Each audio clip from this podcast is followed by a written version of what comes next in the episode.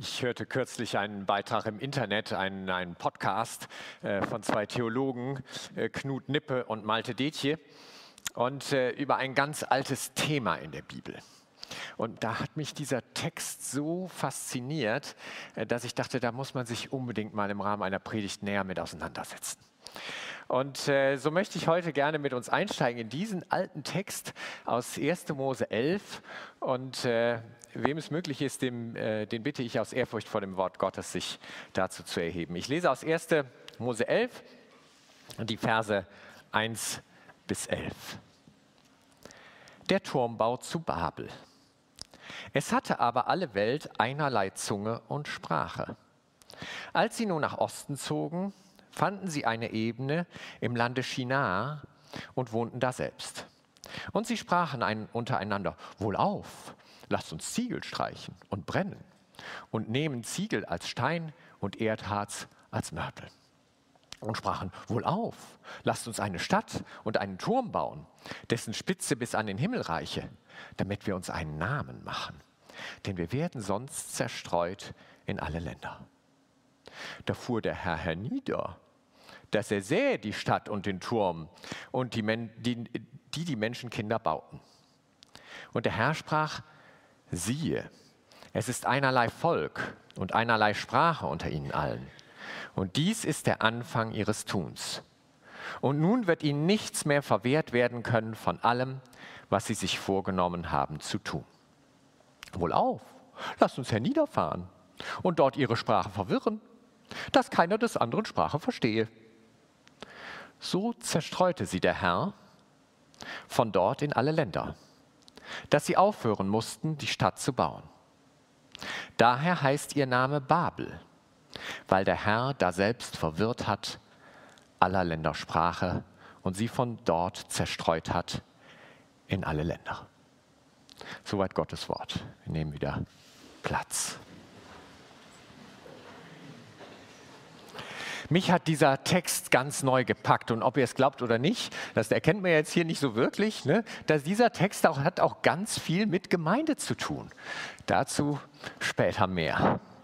Der Turmbau zu Babel ist die letzte Geschichte der sogenannten Urgeschichte, also vom Auftakt der Bibel. Also wir kennen das, ne? das fängt an mit, dem, mit der Schöpfung, mit dem Sündenfall, dann haben wir Noah und die Flut.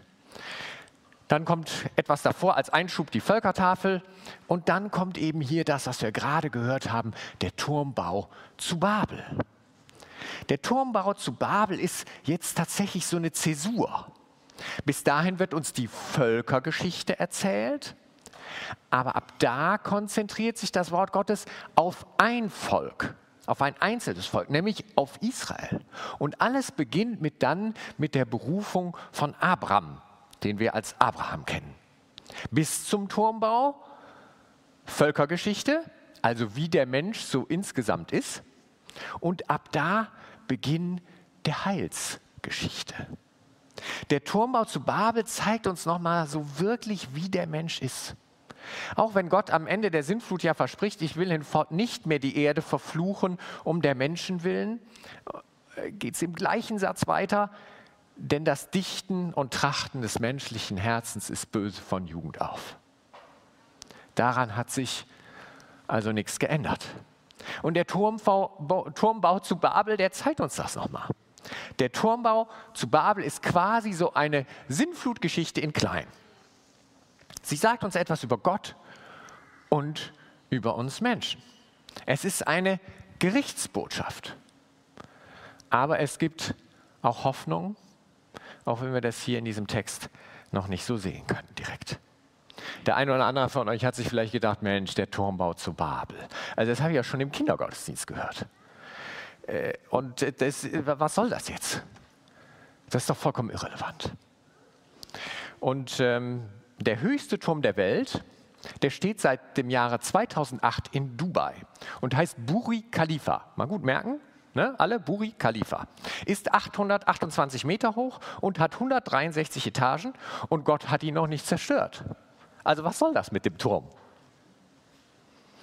Andererseits kennen wir das doch sehr gut, was die Bibel hier beschreibt. Wir haben nämlich alle der eine mehr, der andere weniger, den Wunsch, etwas Bleibendes zu schaffen. Wir wollen uns einen Namen machen. Wir streben nach Anerkennung. Und etwas zu schaffen ist ja gut. Es entspricht sogar dem Schöpfungsauftrag. Gott hat uns gute Gaben gegeben, die wir einsetzen sollen. Hier im Text finden wir aber drei Motive für die Tat. Erstens, etwas schaffen, das bis an den Himmel reicht. Zweitens, sie wollen sich einen Namen machen. Und drittens, Angst. Heißt es, wir werden sonst zerstreut in alle Länder. Und nun kommt Gott und schaut sich das an und sagt, nee, so nicht, liebe Leute. Und an dieser Stelle dürfen wir jetzt nicht zu einem irgendwie verdrehten Gottesbild kommen, sodass wir denken, Mensch, Gott, der hat, hat Angst, weil die, weil die Menschen kommen ihm hier so nah. Oh, wo, wo soll das alles hin, wenn die Menschen mir so, so, so da hochkommen? Ne? Sondern der Text ist bewusst in, in Parallelismen und in, in, als Satire aufgebaut. Der, das können wir jetzt heute noch nicht so richtig so spüren, weil wir das Hebräische ja nicht so äh, kennen, aber der Text ist mit Ironie gespickt. Und da gehe ich auch später nochmal drauf ein. Aber nochmal als erstes zurück zu unseren Motiven, die wir hier finden. Der erste Punkt, das erste Motiv, was wir gesehen haben, etwas schaffen, das bis an den Himmel reicht. Was ist damit gemeint? Manche sagen, das ist ein Zeichen für unsere Bemühungen, wie wir selbst mit eigener Anstrengung zu Gott kommen wollen. Und das ist ja genau das, was uns die Bibel lehrt, dass das nicht funktioniert. Zu Gott kommen wir nur durch Gnade und nicht durch Werke. Und das, was ich jetzt gerade gesagt habe, ist auch theologisch vollkommen richtig, steht nur leider nicht im Text. Denn wenn wir den Text genau lesen, dann sehen wir nämlich, dass es eben den Leuten von Babel nicht darum geht, zu Gott zu kommen, sondern darum, sich einen Namen zu machen. Auch das mit dem Turm ist ja wohl eher ein Zeichen von Größenwahn. Der Turm, bis an, der bis an den Himmel reicht. Und das Land China, das weist tatsächlich auf die Gegend von Babylon hin. Und es gibt, das ist auch ganz spannend, babylonische Berichte, die voller Stolz davon berichten, dass die Götter, die Götter haben Babel als die himmlische Stadt gebaut. Da war so viel Glanz und Gloria in Babel, dass es nämlich vor allem darum ging, fremde Götter zu verehren. Und ganz spannend ist auch das, was wir hier in Vers 3 von den gebrannten Ziegeln lesen. Denn diese gebrannten Ziegel, die finden wir auch in der babylonischen Geschichtsschreibung wieder.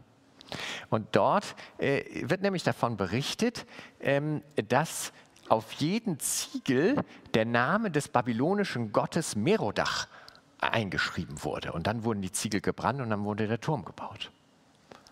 Also Babel kann hier tatsächlich als die führende Macht in der Welt gesehen werden. Als eine Macht, in der sich alles Gottlose konzentriert. Diese Macht, die wollte förmlich bis an den Himmel. Und da sagt Gott, nein.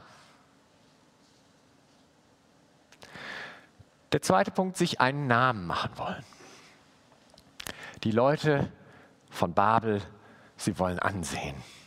Und so oft kennen wir das doch von uns auch, kenne ich das von mir auch. Und Dabei geht es nicht nur um die Bestätigung von anderen, das ist auch wichtig, aber manchmal ist es auch so, wir fühlen uns auch richtig gut dabei, ne? wenn wir so, ach, so ein toller Hecht sind. Ne? Held der Welt. Ne? Das kennen wir auch. Und so ein gemeinsames Projekt wie der Turm, das ist ja auch eine tolle Sache. Ne? Aus dem Mittelalter, da kennen wir das, dass der Steinmetz eben nicht nur Steine baut, sondern er baut an einer Kathedrale. Ja, das ist was. Eine Kathedrale, ein Turm. Da ist Team Spirit, da ist Teamgeist, das Corporate Identity, gemeinsame Identität. Sowas ist aus, heute aus keinem Unternehmen mehr wegzudenken. Und sowas gibt es auch in der Gemeinde. Eine gemeinsame Vision, ein gemeinsames Motto. Und auch Staaten erfinden so einen Slogan. Ich dachte noch an das zurück, was wir vor ein paar Jahren immer gehört haben. Make America Great Again. Und dachte, hm, klang ja positiv, vielleicht auch für den einen oder anderen weniger positiv, aber da sieht man, das kann auch missbraucht werden. Wie zum Beispiel bei dem Sturm aufs Kapitol. Und wie schweißt man denn eigentlich heute eine Nation zusammen? Das geht besonders gut mit Feindbildern. Das geht gut mit Propaganda. Und es geht auch gut mit Krieg. Und das haben wir alles in der Geschichte immer wieder erlebt. Und gerade davon, davon sehen wir jetzt auch so ein bisschen in unserer östlichen Nachbarschaft. All das hat eins gemeinsam. Wir wollen uns einen Namen machen. Auch wir als Gemeinde stehen in dieser Gefahr. Wir sind die größte Gemeinde im Bund. Ja, das ist was. Wie Gott wohl darüber denkt. Vielleicht muss er erstmal runtergucken und schauen, wo ist denn Bonn überhaupt? Stolz ist der Untergang. Aber bleiben wir erstmal bei uns selber, bei mir persönlich, bei uns Einzelnen, jedem Einzelnen von uns. Jeder schaue auf sich. Wie ist es bei dir und bei mir? Wo willst du wichtig sein? Wo will ich wichtig sein? Als Klassensprecher, als Schülersprecher, als Politiker, als Chef? Welcher Titel ist dir wichtig? Dein Doktortitel oder Professor oder welchen Titel du sonst hast? Die Frage, die sich stellt immer wieder ist, lebst du für deine Stellung und in welcher Haltung hast du deinen Titel? Nun können wir ja sagen, ja, da draußen, in der Welt, da ist es klar. Da geht das so zu. Aber wenn wir ehrlich sind, wir müssen uns kritisch fragen, stehen wir in der Gemeinde nicht in der gleichen Gefahr, uns einen Namen machen zu wollen? Es fängt an, vielleicht als Leiter einer Kleingruppe, als Diakon, als Ältester, als Pastor, als Seniorpastor, als Pastoralreferent, als Jugendleiter, als ehemaliger Ältester. Versteht mich bitte nicht falsch, das sind alles ganz wichtige Aufgaben. Aber es geht darum, wie ich die Aufgabe wahrnehme. Es geht um unser Selbstverständnis. Will ich mir einen Namen machen? Wie lebe ich Leitung? Verweisungsbefugnis? Und was verstehe ich darunter? Herrsche ich? Oder woher kommt der Name? Wir sind aufgerufen zu dienen und nicht zu herrschen. Leitung ja, ohne gute, weise Leitung geht es nicht. Leitung ist wichtig, aber herrschen ist nichtig. Oft ist es eine Gratwanderung und wir werden ganz schnell schuldig. Und ich auch bin schuldig geworden in Leitungsfunktionen durch ein falsches Leitungsverständnis, was ich hatte immer wieder. Achten wir darauf, wie wir uns verhalten. Aber was ist denn nun wirklich das Schlimme an dem sich einen Namen machen? Hören wir Gott selbst in Vers 6. Das ist der Anfang ihres Tuns. Nun wird ihnen nichts mehr verwehrt werden können von allem, was sie sich vorgenommen haben zu tun. Sich einen Namen machen ist der Anfang. Es endet aber wie im Sündenfall bei Adam und Eva. Und da haben wir dann hier auch die Parallele zum Sündenfall. Es endet wie im Sündenfall. Es endet wie im Sein wollen wie Gott. Etwas schaffen wollen, das bis an den Himmel reicht. Sein wollen wie Gott. Und dem gebietet Gott Einhalt, wie schon ganz am Anfang. Und deshalb kommt es zur Zerstreuung in alle Länder. Aber Gott hat einen Plan. Ich will das nochmal an dem sich einen Namen machen wollen im biblischen Kontext ein bisschen weiterdenken, weil das ganz spannend ist. Woher kommen wir denn nun wirklich zu einem Namen? Woher kommt denn der Name? Wie kommen wir denn in der Bibel zu einem Namen? Der Clou ist, Name ist in der Bibel ein Geschenk. Hier beim Turmbau wollen sich die Menschen einen Namen machen. Und ein Kapitel später kommt die Gegengeschichte. Wir lesen von Abraham, der später von Gott den Namen Abraham bekommt. Und wir verstehen, ah, der Name, der bei Gott gilt, den kann ich mir nicht selbst machen. Nicht ich mache mir einen Namen. Der Name kommt von Gott. Aus Saulus wird Paulus, aus Simon wird Petrus und das ist noch bei vielen Namen in der Bibel so. Nicht wir geben uns einen Namen. Gott hat dich bei deinem Namen gerufen. Du darfst dich entspannen. Gott hat dich erlöst. Er hat dich erlöst von dem Krampf, einen Armen haben zu müssen. Du musst keine Stärke produzieren. Die amerikanische Sängerin Francesca Battistelli, äh, Battistelli singt in einem ihrer Lieder, I don't need my name in lights, I'm famous in my father's eyes. Das heißt so viel wie, ich brauche meinen Namen nicht in Leuchtbuchstaben, sondern ich bin berühmt, wertgeachtet in den Augen meines Vaters. Verstehst du? Es gelten die Augen des Vaters. Und der Vater hat sich festgelegt. In Jesaja 43, Vers 1 heißt es: Und nun spricht der Herr, der dich geschaffen hat, Jakob, der dich gemacht hat, Israel. Fürchte dich nicht, denn ich habe dich erlöst. Ich habe dich bei deinem Namen gerufen. Du bist mein. Der unser Weg ist ganz schnell groß sein zu wollen. Gottes Berufung ist aber ein neuer Name. So wie Abraham erhabener Vater den neuen Namen Abraham, Vater vieler Völker bekommt, so werden wir von Gott gerufen.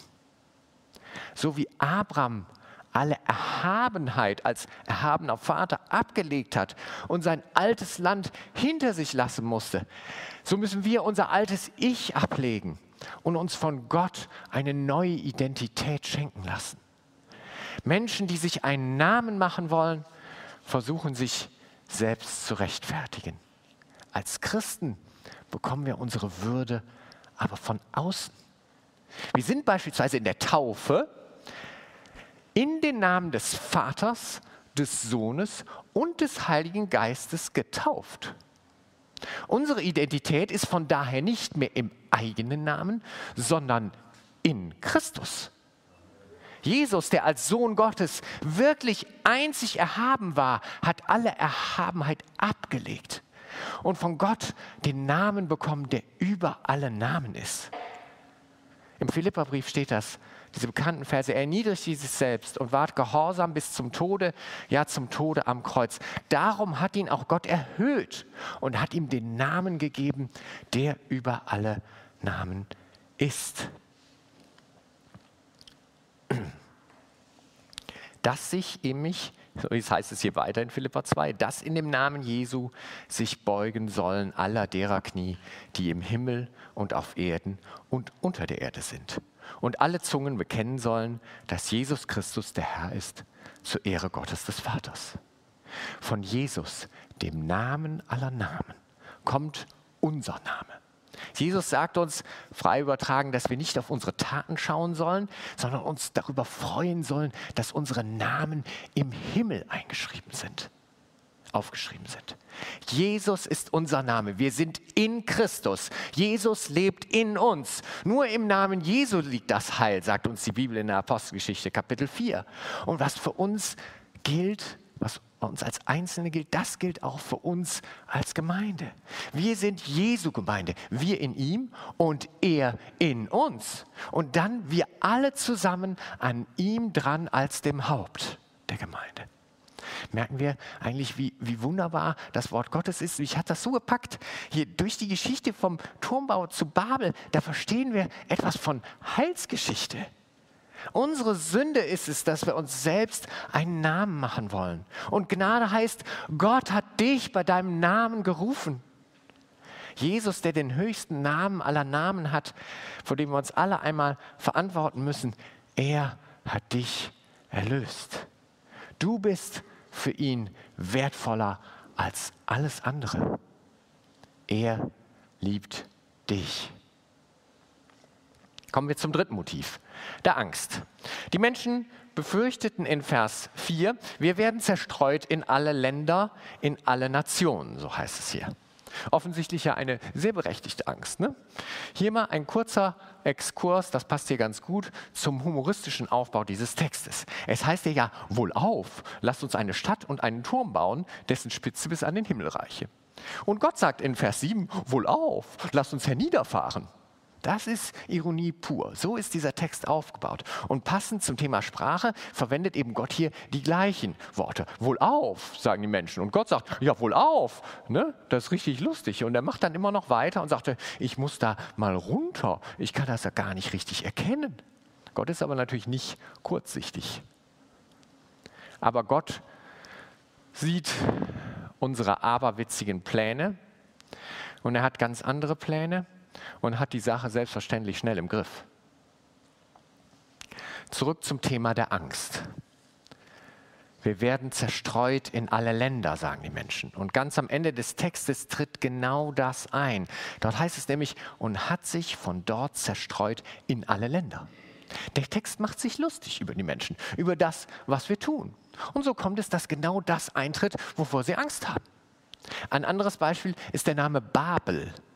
Man könnte es lesen wie Bab-El. Das heißt im Hebräischen Tor Gottes. Also quasi als göttliche Stadt. Hier in Babel, da ist der Eingang zu Gott oder zu den Göttern. So hatten sich das nämlich die Babylonier, Babylonier vorgestellt. Babel, die göttliche Stadt. Und was macht Gott? Er muss erstmal herniederfahren. Total witzig. Außerdem klingt Babel im Hebräischen wie verwirren, wie das Wort verwirren. Also hier wird die Sprache verwirrt. Und ihr merkt also in diesem Text, da ist ganz viel Sprachwitz und es ist wirklich ein literarisches Meisterstück, was wir haben. Und so witzig diese Geschichte ist, steckt sie doch voller Ernst. Das, was der sündige Mensch ohne Gott befürchtet, tritt auch ein. Zerstreuung, kein gemeinsames Projekt mehr. Und da sehen wir auch wieder die Parallele zur ähm, Vertreibung aus dem Paradies, zum Sündenfall. Es ist Ende, es ist ein Aus. Und so ist eben diese Geschichte auch auf gar keinen Fall ein tolles Beispiel dafür, was wir in Gemeinde alles Tolles erreichen können, wenn wir an einer gemeinsamen Vision arbeiten. Ne? Wer beispielsweise sagt, wenn wir nur alle an einer gemeinsamen Vision arbeiten, dann haben wir Erfolg. Das sehen wir auch am Beispiel von Babel. Da sage ich, nein, das sehen wir nicht am Beispiel von Babel. Wer das nämlich sagt, der verdreht Gottes Wort. Diese Geschichte sagt uns genau das Gegenteil. Sie sagt, dieses Wort ist eine Gerichtsbotschaft an uns heute und sie kann uns Angst machen. Und wir ernten dann genau, was wir sehen, wenn wir nicht umkehren von unserem Streben, uns einen Namen machen zu wollen, wenn wir nicht umkehren davon, sein zu wollen wie Gott. Mit Abraham lässt Gott aber jetzt bereits im nächsten Kapitel, hier Kapitel 12, Vers 3 steht es, schon einen kleinen Lichtstrahl durchscheinen. Dort steht nämlich, in dir sollen gesegnet werden alle Geschlechter auf Erden. Eben sind es noch die zerstreuten Nationen, dort die Vorschattung auf die eine Nation, aus der der Retter kommen wird. Und die gute Nachricht ist eben, Gott hat uns nicht in der Zerstreuung gelassen. Gott handelte eben nicht nur in Babel, wie wir es in der, äh, sondern äh, nicht nur in Babel, wie wir es eben hier in unserem Predigtext haben, sondern er handelte auch an Pfingsten. Das haben wir ja in der Lesung gehört. Wenn du nur dein eingestürztes Lebensgebäude siehst, das ganz toll vielleicht bis zum Himmel gedacht war, dann schau auf Jesus, der vom Himmel herabgekommen ist.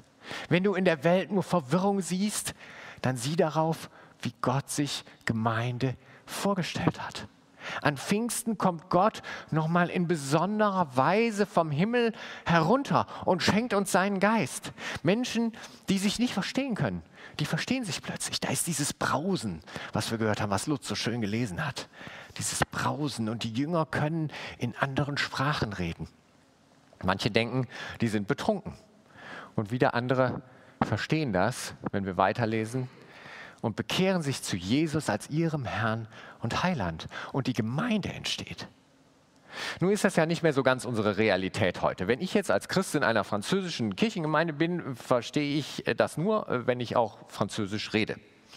Und doch, doch schafft Gottes Geist so viel mehr, als wir hören können. So haben wir nämlich als Christen mit anderen Christen ganz schnell eine Verbindung miteinander. Auch in anderen Ländern. Und das macht Gottes Geist. Als ich vor ein paar Wochen äh, in so einem Vorbereitungstreffen war für die Alpha-Kurse, alle Alpha-Kurse in Deutschland haben sich da zu so einem Zoom-Treffen, sind die zusammengekommen, da waren über 200 Leute da zusammen. Und da habe ich sofort diese gemeinsame Basis in Jesus erlebt. Das war ganz wunderbar. Ich konnte mich mit wildfremden Menschen, äh, haben wir austauschen, wir haben gesprochen und wir haben gemeinsam gebetet. Und das macht Gottes Geist. Jesus, der in uns allen wohnt. Bilden wir doch mal jetzt den Vergleich zwischen dem Turmbau zu Babel und dem Ereignis an Pfingsten. Damals Babel, an Pfingsten Jerusalem. Damals Gebrabbel, hier das Reden und Hören Gottes in allen Sprachen. Damals eigene Anstrengung, heute die Gaben des Heiligen Geistes. Damals Urgeschichte, heute Heilsgeschichte. Damals Verwirrung, heute Erlösung. Damals Menschen werden zerstreut in alle Lande, Heute Menschen kommen nach Hause aus allen Landen zu dem Vater und Herrn Jesus Christus und bekennen ihn als Herrn durch den Heiligen Geist. Damals Götzendienst, heute Gottesdienst.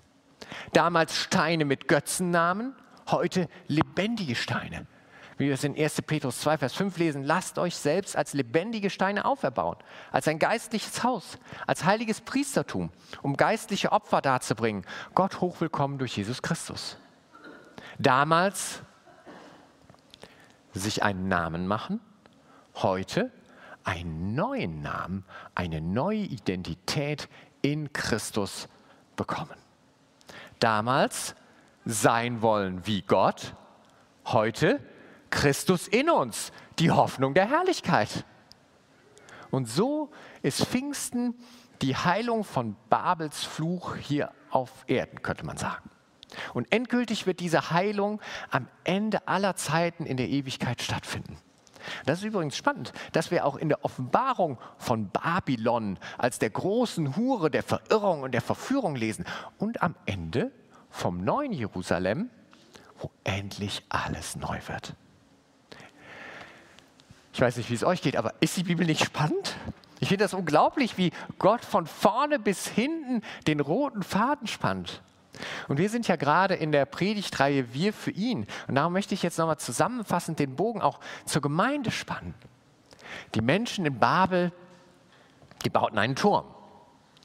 Wir bauen Gemeinde, hoffentlich zu Gottes Ehre und nicht nur um einem irgendwie gearteten Gemeinschaftsgefühl zu dienen. Gott berief Abraham.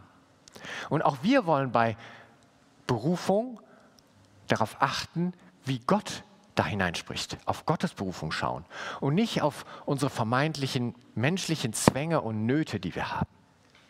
Und so machen wir hoffentlich Projekte, weil sie gut sind und weil Gott sie will und nicht, weil wir die Bestätigung unseres alten eigenen Ichs brauchen.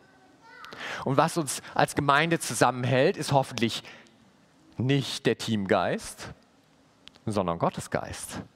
Und wenn wir als Gemeinde zusammenkommen, sind wir hoffentlich nicht herrschend, sondern dienend einander unterwegs und achten einer den anderen höher als uns selbst. Wahre Gemeinschaft entsteht, wo Christen zusammenkommen, um ihn anzubeten. Ob analog wie wir hier oder digital, ihr am Bildschirm. Wir sind von Gottes Geist alle zusammengerufen. Wir müssen uns auch keinen Namen mehr machen. Du musst dir keinen Namen mehr machen. Du bist von Gott bei deinem Namen gerufen, um ihm zu dienen, um umzukehren, für ihn zu leben. Wer weiß noch, wie der höchste Turm der Welt hieß? Naja, ist keine 25 Minuten her und ihr wisst den Namen schon nicht mehr. Ne? Ist auch nicht so schlimm. Da sehen wir mal, ne, wie wichtig dieser Name war. Aber du bist bei Gott wichtig. Gott kennt deinen Namen. Er ruft dich bei deinem Namen. Er will dir in Jesus einen neuen Namen geben oder hat ihn dir schon in der Taufe gegeben. Er will mit seinem Heiligen Geist in dir wohnen und alle Verwirrung beenden. Wir für ihn eine gemeinsame Sprache finden. Wie geht das? Er in uns. Durch den Heiligen Geist sind wir mit einer Sprache beschenkt. Amen.